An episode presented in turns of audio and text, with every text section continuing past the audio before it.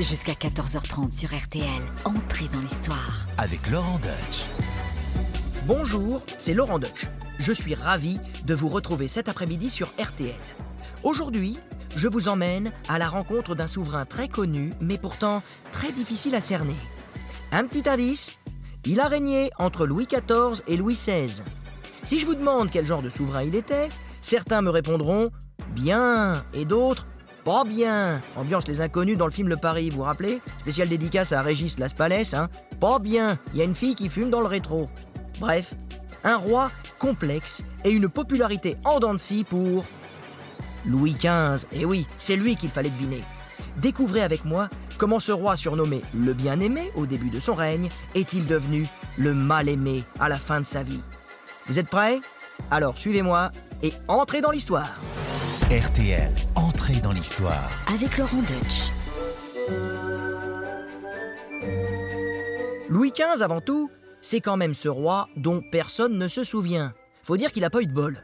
Avant lui, il y a eu le Soleil, son arrière-grand-père, hein, le grand Louis XIV, et après lui, il y a Louis XVI, celui qui a fini raccourcé sur le billot pendant la Révolution. Pas simple de se démarquer entre ces deux-là. Ernest Lavis, un grand historien du 19e siècle, disait Louis XV a été le plus mauvais monarque de l'histoire. C'est pas assez de détester sa mémoire, il faut l'exécrer. Bon, Lavis était un farouche bonapartiste converti en républicain. Il aimait pas trop les monarchistes, mais quand même.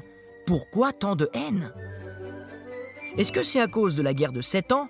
Une guerre mondiale terrible, hein, une défaite humiliante pour la France qui va perdre son influence au-delà des mers? Ou bien, est-ce que c'est parce que Louis XV a bien souvent abandonné le pouvoir aux autres? D'abord à son régent, Philippe d'Orléans, puis à son ancien précepteur, le cardinal de Fleury, et enfin à Choiseul, son principal ministre. Cette ambiance euh, roi à mi-temps, qui passait plus d'heures dans le lit de ses maîtresses qu'au Conseil des ministres, ça n'était pas du goût de tout le monde. Eh oui, tout le monde n'est pas Henri IV, qui reste le roi préféré des Français, même si lui aussi il était très porté sur la fanfreluche.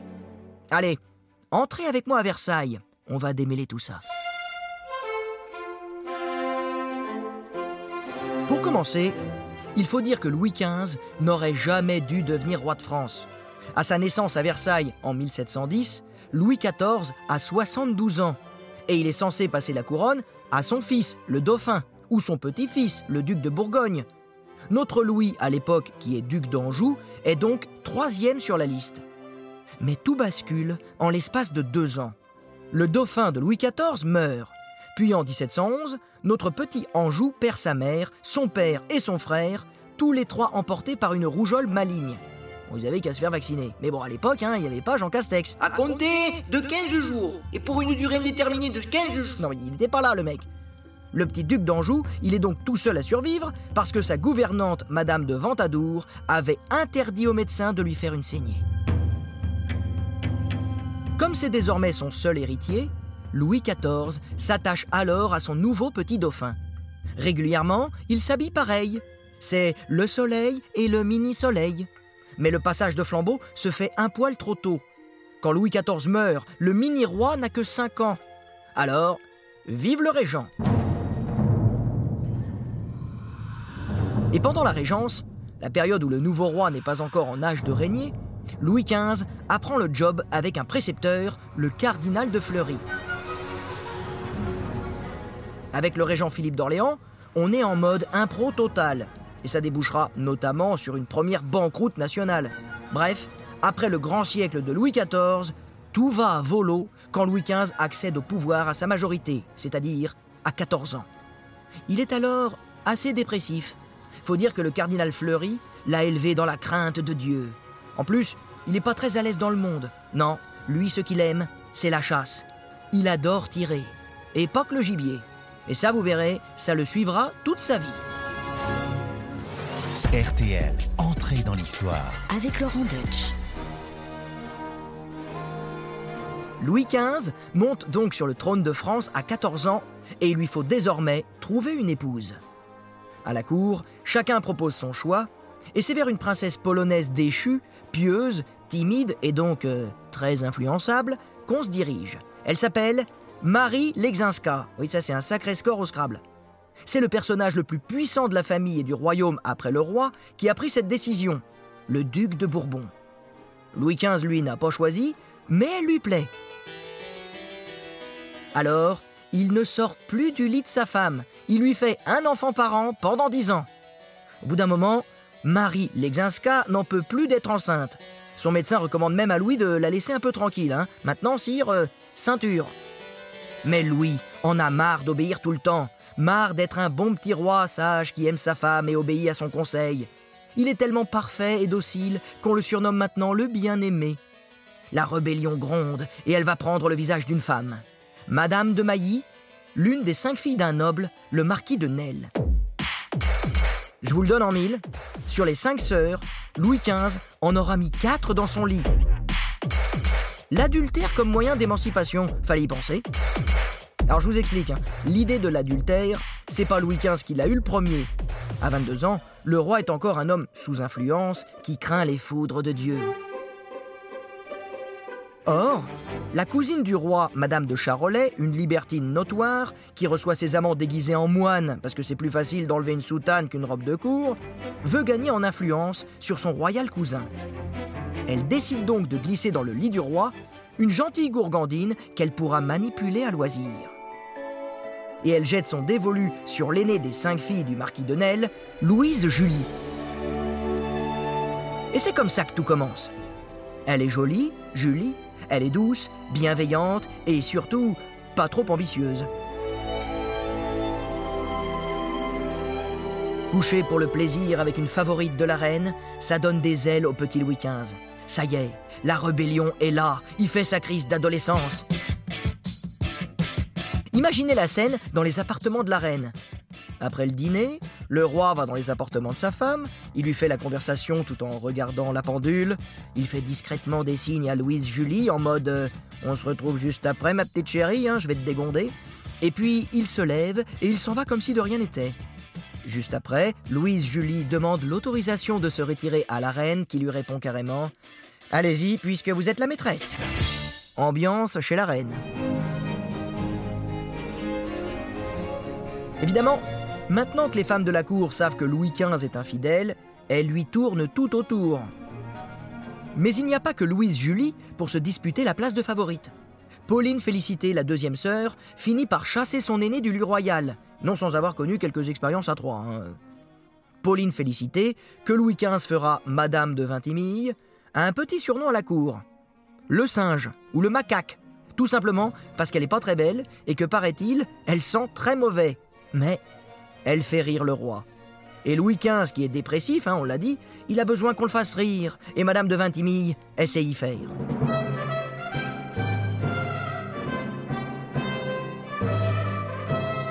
Avec les sœurs de Nesle, Louis XV institue la tradition du souper à Versailles. Et ça, c'est une rupture complète avec l'étiquette élaborée par Louis XIV. Les soupers sont pris en petits comités, la plupart du temps dans les appartements de la favorite. Les invités sont triés sur le volet. Ça exclut de fait une bonne partie de la cour, et ça, ça énerve un peu tout le monde. Surtout le vieux cardinal de Fleury, qui gouvernait jusque-là à travers le roi. C'est maintenant le petit cénacle des invités au souper qui fait la pluie et le beau temps. Et ça, c'est aussi une manière pour Louis XV d'échapper au Conseil des ministres. Il déteste ça. RTL, entrée dans l'histoire. Avec Laurent Deutsch. Au début des années 1730, Louis XV commence à prendre son rôle au sérieux et devient un gros bosseur. Il passe des heures à éplucher les dossiers du royaume tout seul dans son bureau. Bon, c'est un peu le bazar, hein, il manque un peu de méthode, il se perd dans les détails, mais il prend goût à l'autorité et à la guerre. Et d'ailleurs, c'est entre les soupers et le lit de Madame de Vintimille, hein, le macaque, que Louis XV va se découvrir en guerrier. Toute son enfance, Fleury lui a dit La guerre, c'est mal. On ne sort jamais vainqueur, même quand on a gagné. Et maintenant, il a sa copine qui lui dit Oh, tu sais, moi, Loulou, la guerre, ça m'excite, et toi, je suis sûr que t'es un gros dur. Hein, comme quoi, hein, à quoi ça tient l'histoire finalement On est donc en 1733. Le roi de Pologne meurt. Et là, voilà un beau prétexte pour prendre les armes. C'est parti pour la guerre de succession et Louis XV s'en mêle pour replacer la famille de sa femme au pouvoir. Et oui, elle avait été déchue, là, les Inska, là, et pas qu'à cause de son nom qu'on pouvait pas prononcer. Non, non, non, il veut réhabiliter sa famille. Fleury, hein, le principal ministre qui donc est pacifiste, il n'est pas d'accord. Mais pour plaire à sa maîtresse et aussi à la reine qui veut venger son père, Louis XV se lance dans la guerre. C'est la première fois qu'il agit en désaccord avec le cardinal de Fleury.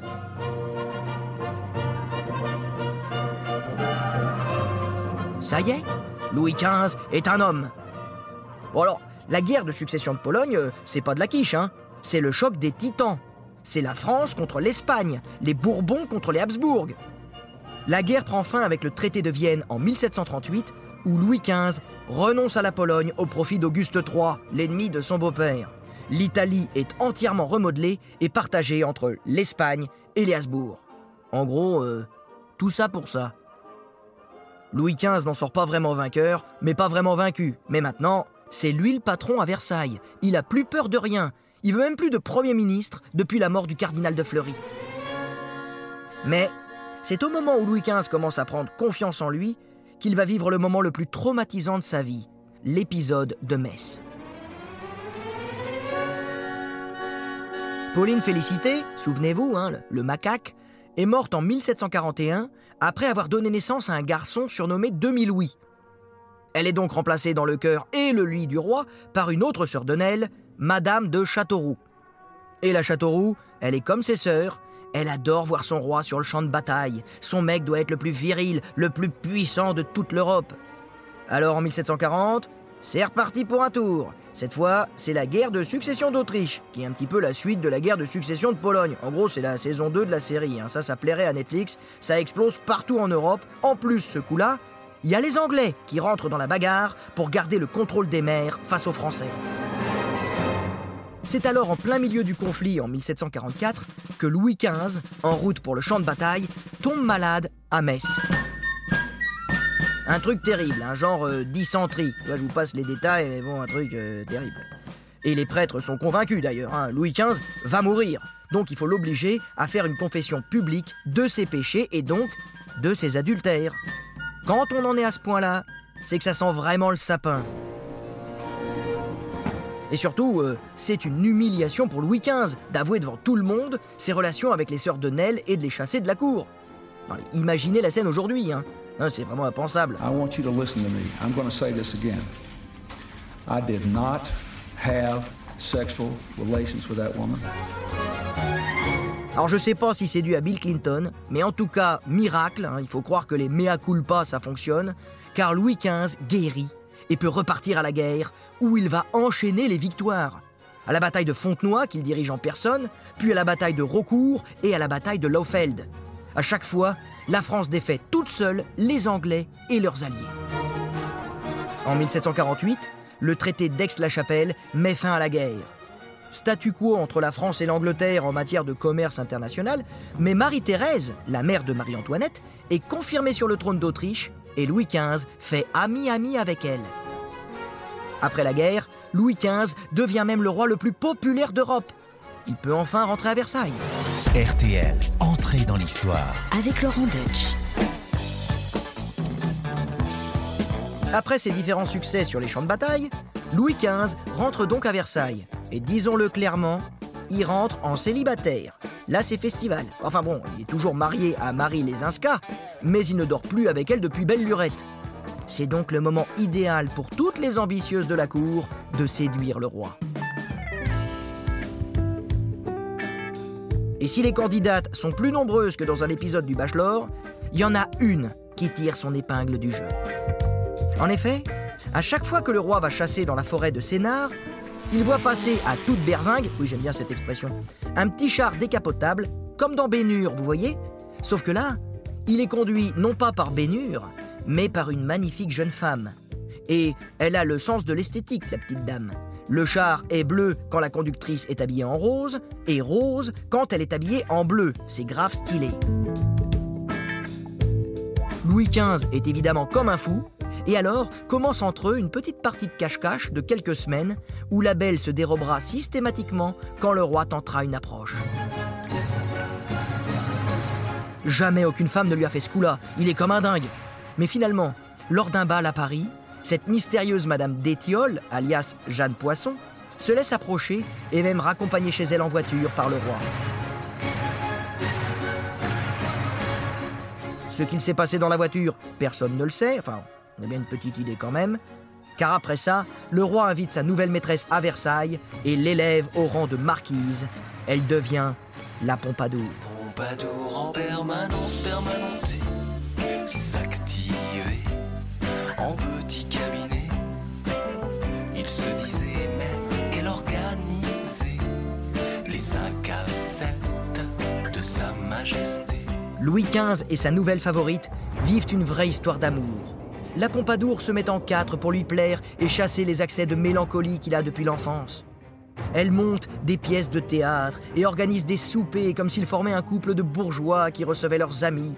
Au menu, soupe de truffes, chocolat et champagne. Le roi s'amuse même à faire le service à table et ça l'amuse beaucoup, paraît-il. Comme il voit que sa petite Jeanne lui est dévouée, il lui fait confiance pour les affaires d'État. On la surnomme alors rapidement la ministre en cotillon. C'est vrai qu'elle aurait pu devenir ministre, la Pompadour. Elle développe l'industrie de la porcelaine de Sèvres, qui la remercie en créant une couleur en son honneur, le rose Pompadour. Elle promeut les artistes et les intellectuels qu'elle aime, comme Van Loo, le peintre officiel du roi. C'est aussi elle qui encourage la publication des deux premiers tomes de l'encyclopédie de Diderot et d'Alembert, s'il vous plaît. Elle a de la suite dans les idées, la Pompadour. Et pour renforcer son pouvoir autour du roi, elle donne des charges à ses proches. Par exemple, son frère devient directeur général des bâtiments du roi. Bon, il n'y connaît rien du tout en architecture, mais c'est pas grave, et de toute façon, sa sœur veille au grain. C'est la Pompadour, par exemple, qui fait aménager la place Louis XV à Paris, que l'on connaît mieux aujourd'hui sous le nom de place de la Concorde. Et c'est pas tout. La Pompadour intervient aussi dans le domaine politique. C'est aussi par elle que l'ambitieux Choiseul devient le ministre de Louis XV et l'un des personnages les plus puissants du règne. La Pompadour a tellement d'influence à la cour qu'elle se fait de nombreux ennemis, évidemment. On se moque de ses origines bourgeoises et de son nom de jeune fille, Jeanne Poisson. Alors, les pamphlétaires se mettent à écrire ce qu'on a appelé des poissonnades. Et c'est plutôt salé. Écoutez plutôt. Autrefois de Versailles, nous venait le bon goût. Aujourd'hui, la canaille règne et tient le haut bout. Si la cour se ravale, de quoi s'étonne-t-on? N'est-ce pas de la halle que nous vient le poisson? Hein, c'est joli ça. Alors, les années passant, le désir s'étiole entre Louis et feu Madame d'Étiole. Oui, c'est joli aussi ça, hein moi aussi je sais faire de la poésie. Hein Vous avez remarqué? Étiole, Étiole, rime riche les gars. Mais Louis et la Pompadour restent très proches. C'est même elle qui va choisir maintenant les nouvelles petites maîtresses royales pour garder un œil sur les rivales. Elle monte une petite maison close, rien que pour le roi, à la sortie du château de Versailles, la maison du parc aux cerfs.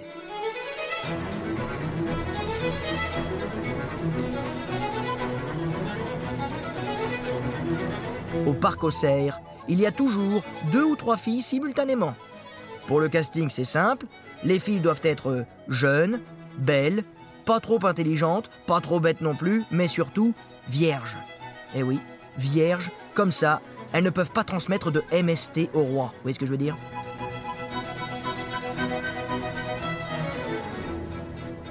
Toutes les bourgeoises de Paris font la queue au parc aux cerfs pour y mettre leur fille en pension, car il y a une belle ascension sociale à la clé.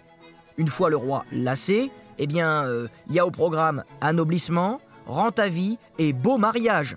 Un job qui rapporte gros, et en plus qui dure pas très longtemps, hein, en gros quelques semaines, ou bien neuf mois euh, pour celle qui tombe enceinte. Parmi les postulantes du parc aux cerfs, il y a Mademoiselle O'Murphy, Louise de son prénom, qu'on surnomme la belle Morphise. Elle a un si joli derrière, Morphise, que le peintre François Boucher l'a peint en plusieurs exemplaires. Louis adore cette adolescente aussi fraîche que débauchée, si bien que la jeune fille pense remplacer la Pompadour. Un jour, elle s'enhardit, et après une partie de jambes en l'air royale, encore nue entre ses bras, elle lui susurre Sire, quand est-ce que vous vous débarrasserez de la vieille? Réaction immédiate de Louis XV la petite Louise est congédiée sur le champ. On touche pas à la Pompadour. RTL, entrée dans l'histoire. Avec Laurent Deutsch.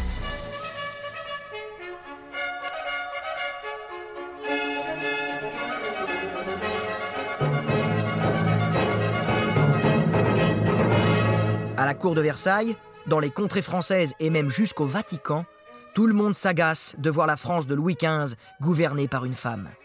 La fameuse Pompadour, dont la cote de popularité est abyssale. Louis XV est désormais considéré comme un libertin. Il n'est plus vraiment le bien-aimé. Les critiques vont bon train. Même les domestiques de Versailles s'y mettent. L'un d'entre eux, François Robert Damiens, ne supporte plus d'être au service d'un roi dont le comportement est une offense permanente à Dieu.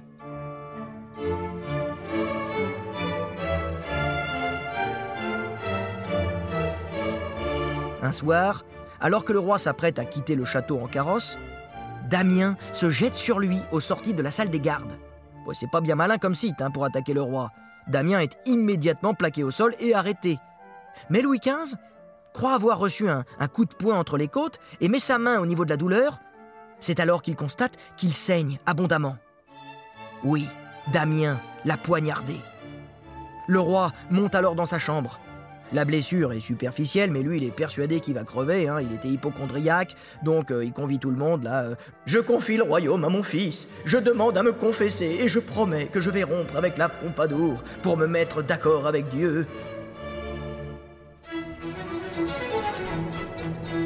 L'annonce de l'attentat à Paris fait miraculeusement remonter la popularité du roi alors en berne. On célèbre plus de 600 messes pour son salut. Damien, quant à lui, euh, passez-moi l'expression, il va vraiment morfler. hein, euh. Alors, il est condamné à mort, évidemment, hein, pour crime de, de parricide sur la personne du roi, et on va le torturer en public, en place de grève, avec une formule premium. D'abord, on brûle la main qui a tenu le couteau, puis on coule du plomb fondu et de la résine brûlante dans les plaies ouvertes par des tenailles qui ont arraché des lambeaux de chair sanglante. Enfin, on démembre son corps en l'écartelant avec quatre chevaux. De quoi décourager les régicides. Mais revenons à Louis XV. Alors, Louis XV, il va vite oublier ses promesses et retourner dans les bras de la Pompadour, qui mourra de la tuberculose en 1764. Ce deuil est d'autant plus terrible qu'il survient après la guerre de Sept Ans. Vous vous en souvenez pas de la guerre de Sept Ans, hein? C'est normal. Tout le monde préfère l'oublier, surtout les Français. La guerre de Sept Ans a lieu à partir de 1756. C'est un peu une répétition de la Première Guerre mondiale. D'un côté, on a la Grande-Bretagne, la Prusse, leurs colonies et tous leurs copains, et de l'autre, la France, l'Autriche, la Russie et leurs colonies. Plus rien à voir avec les alliances des guerres précédentes, hein, ça a changé, hein, c'est vraiment un renversement d'alliances, un gros bazar et beaucoup de morts. La guerre a plusieurs raisons. D'une part, les Anglais, qui lorgnent sur les colonies françaises aux États-Unis, au Canada et en Inde, et d'autre part, Marie-Thérèse d'Autriche, qui veut récupérer la Silésie qu'elle a perdue quelques années plus tôt. La guerre éclate et c'est le début d'un carnage qui va s'étendre à travers les Amériques, l'Inde, l'Europe. Alors que la Grande-Bretagne et ses alliés sont beaucoup moins nombreux que le camp français, la perfide Albion gagne la guerre haut la main. On compte environ 700 000 morts chez les civils et presque 170 000 morts et blessés dans les contingents français, une boucherie. Cerise sur le gâteau de la défaite, Louis XV doit céder à la Grande-Bretagne ses colonies au Canada, ses terres à l'est du Mississippi et ses îles dans les Caraïbes, à part la Martinique, la Guadeloupe, Marie-Galante et Sainte-Lucie. La France garde quand même ses comptoirs en Inde, mais avec interdiction de les fortifier et d'y laisser une armée. Pour finir, les Anglais occupent Belle-Île au large de Quiberon. Là, franchement, c'est une humiliation absolue pour la France. Franchement, hein, c'est, la loose totale. Voilà, maintenant vous savez pourquoi Lavis a fait de Louis XV le plus mauvais monarque de tous les temps. hein. La guerre de sept ans, ça fait vraiment tâche dans notre histoire, et même pour son peuple, Louis XV devient définitivement le mal-aimé. Alors, quitte à être détesté, le roi va consacrer ses derniers jours à son plaisir, rien qu'à son plaisir, en choisissant une nouvelle favorite, la très sexy Jeanne du Barry.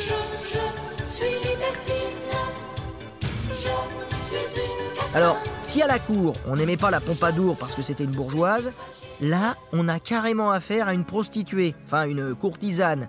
Imaginez Zaya à l'Élysée, ça serait le même effet. hein. Quand Louis XV rencontre la Dubarry, il a 58 ans, elle en a 25. Elle est fraîche et parlons franchement, elle sait quoi faire dans un plumard. C'est donc elle qui va l'accompagner au plus près pour ses dernières années et pour soigner son spleen, comme dirait le poète Baudelaire.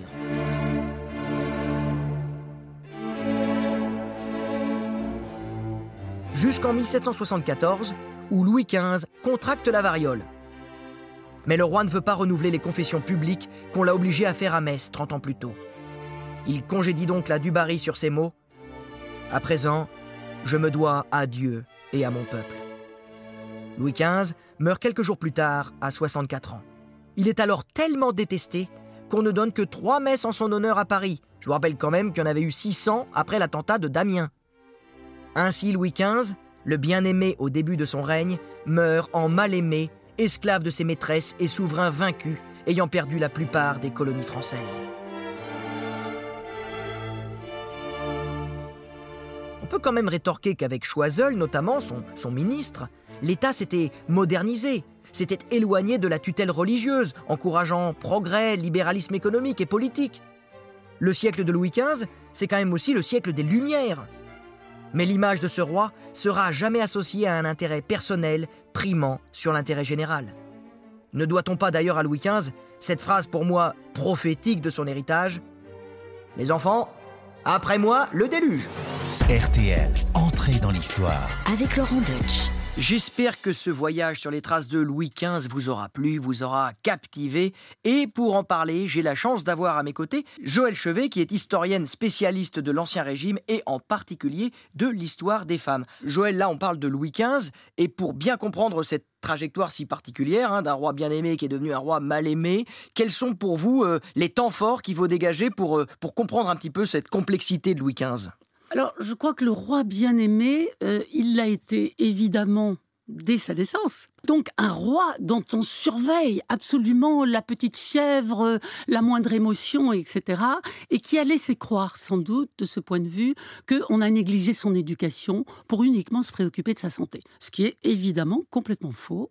Mais par ailleurs, un roi qui très vite euh, va tomber dans le discrédit pour un certain nombre de raisons qui sont politiques, qui sont liées à son entourage et qui fait que du coup, euh, petit à petit, euh, cet amour du départ, eh bien, il ne sera plus un atout et il va. Euh, Peut-être aussi parce qu'il a régné trop longtemps. Hein. Faut pas oublier que Louis, Louis XV, c'est le deuxième règne le plus long après celui de Louis XIV. Donc, il y a un moment, à, force de trop durer, on finit par se brûler les ailes, non? Il a régné 59 ans, mais on ne peut pas dire que le fait qu'il soit devenu le mal-aimé soit lié à l'usure du pouvoir. Alors, Joël, Louis XV, hein, euh, au niveau du bilan, euh, qu'est-ce qu'on peut dire? Bien ou pas bien? C'est positif? Le bilan, c'est un bilan très positif. Louis XV laisse un royaume en bien meilleure situation économique et diplomatique que ne l'a laissé Louis XIV.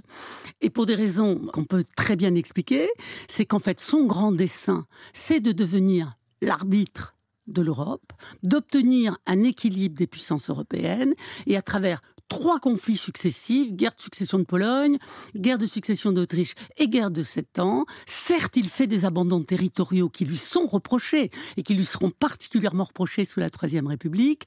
Reste que cet attentisme qu'il a montré, cette prudence, ne faisant la guerre que quand il le jugeait utile à la grandeur de la France a donné des résultats. C'est-à-dire que la Lorraine et la Corse ont été acquises diplomatiquement et que s'il a lâché les colonies du Canada et de la Louisiane, c'était au nom d'intérêts tout à fait supérieur. Il s'est accroché à ce qui était l'essentiel pour la France, reconstruire sa marine, en gardant en particulier les établissements de Terre-Neuve et en gardant bien sûr les Antilles. D'accord, là on reconstruit un petit peu euh, la personnalité de Louis XV, parce que c'est vrai qu'on a souvent dit que c'était un roi qui faisait passer son intérêt personnel avant l'intérêt du royaume, et là vous nous dites euh, exactement le contraire finalement. Donc ça a été vraiment un peu déformé par ceux qui lui ont succédé. Ils avaient un intérêt à le faire. C'est quoi? Il fallait trouver un maillon manquant entre Louis XIV et Louis XVI pour montrer l'affaiblissement de la... C'est exactement ce qui s'est passé. Il fallait, pour, euh, je dirais, les historiens post-révolutionnaires, expliquer un petit peu ce chaînon manquant entre Louis XIV le roi soleil,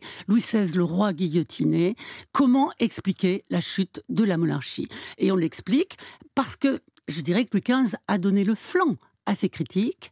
En fait, il a été roi autant dans sa vie privée que dans sa vie publique, où on le voit aménager son art de gouverner et son métier de roi, aussi bien en public euh, qu'en privé. En fait, il travaillait tout le temps, mais plus près de son lit peut-être que d'autres souverains. Et eh bien justement, en parlant de son lit, on va parler maintenant des femmes. Et là aussi, on a un peu euh, accusé, accablé Louis XV d'avoir été un roi sous influence, notamment sous l'influence de la marquise de Pompadour. Mais ça, on verra ça tout de suite après une petite pause.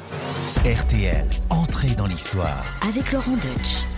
Nous sommes de retour avec Joël Chevet pour évoquer cette trajectoire assez complexe de Louis XV. Est-ce que la Pompadour n'est pas responsable de cette euh, réputation détestable de Louis XV Alors, il est certain que le rôle que les femmes ont joué dans la vie de Louis XV l'a beaucoup discrédité, déjà de son temps, Ensuite, auprès des révolutionnaires qui étaient trop contents, évidemment, de montrer à quel point la monarchie avait été débauchée, et ensuite auprès des historiens républicains qui, là encore, très vertueux, évidemment, pointent du doigt euh, les débauches de Louis XV. Cette vision euh, du roi débauché va le poursuivre. Pourquoi? Eh bien, parce qu'au départ, il faut carrément lui conseiller de prendre une maîtresse. C'est pas du tout un roi né libertin et né débauché. Il va rester fidèle à Marie Lexinska pendant sept ans et puis, petit à petit, en effet, il va jeter sa gourme. Et je dirais que ses premières maîtresses, qui appartiennent à la noblesse, les quatre sœurs de alors là aussi scandale, c'est considéré comme incestueux. On ne s'en soucie pas trop parce que en dehors euh, de la troisième, euh, donc, euh, qui va être très impérieuse et très autoritaire, elle ne cherche pas à avoir un rôle politique. Par contre, elles vont lui donner un sentiment de sécurité en lui parlant de sa gloire. Et donc, elles vont beaucoup jouer dans ce domaine pour lui permettre de s'autonomiser. Mhm. Mais quand elles vont commencer à prendre une influence politique un peu plus importante, c'est là où ça va, ça va moins le faire, là, notamment avec la Pompadour. Avec Madame de Pompadour. Or, Madame de Pompadour n'a pas eu du tout une telle influence politique. Et il l'a utilisée parce que, en effet, très souvent, les monarques étrangers utilisaient les maîtresses comme, je dirais, rôle d'intermédiaire, d'interface avec Louis XV. Et elle a joué ce rôle-là dans l'alliance autrichienne. Mais elle n'a pas participé aux décisions et il n'en était absolument pas question pour Louis XV. Par contre, là où elle joue un rôle réel, c'est sur le plan, en effet, des arts. Là, réellement, elle joue un rôle de ministre, en fait, de la culture. Et ensuite, elle rapproche, si on peut dire, d'ailleurs, Louis XV des philosophes pour garder quand même un lien avec les philosophes des Lumières. Et par contre, sa dernière grande euh, favorite, euh, là du Barry, là on descend encore dans la hiérarchie sociale pour aller vers quelqu'un de totalement euh, trivial. En fait, c'était vraiment une prostituée. Alors c'est l'opinion populaire, le grand reproche qui lui est c'est insupportable. Reste que Madame du Barry est une courtisane notoire, une prostituée, qu'il a présentée à la cour, qu'une femme de la cour a accepté de présenter. Et là, le scandale est terrible, alors que chez Louis XV, sans faire euh, de la psychanalyse de cuisine, il y a là chez lui très certainement, et c'est quelque chose qui traverse tout le règne, d'être le maître et je suis le maître aussi bien euh, de faire euh, d'une roturière euh, une marquise, une comtesse ou une duchesse. Je suis le maître de la société. Et là, on voit tout le problème de Louis XV, qui a un imaginaire politique qui est celui du passé et qui en même temps a une façon de se comporter extrêmement moderne. Eh bien, merci Joël Chevet. Merci Laurent. Historienne spécialiste de l'Ancien Régime et de l'histoire des femmes. Je rappelle que vous avez publié la seule biographie de l'épouse de Louis XIV, Marie-Thérèse d'Autriche, aux éditions Flammarion. Et je rappelle aussi que votre dernier livre est consacré aux premières dames de la Révolution à Brigitte Macron, aux éditions du Rocher. Vous pouvez écouter ou réécouter ce troisième épisode d'Entrée dans l'histoire sur Louis XV sur rtl.fr. Et la semaine prochaine, c'est dans l'histoire d'Attila que nous entrerons. Tout de suite, on ne répond plus de rien. Karine Le Marchand et Jean-Philippe Janssen, un nouveau couple sur RTL. Bon après-midi.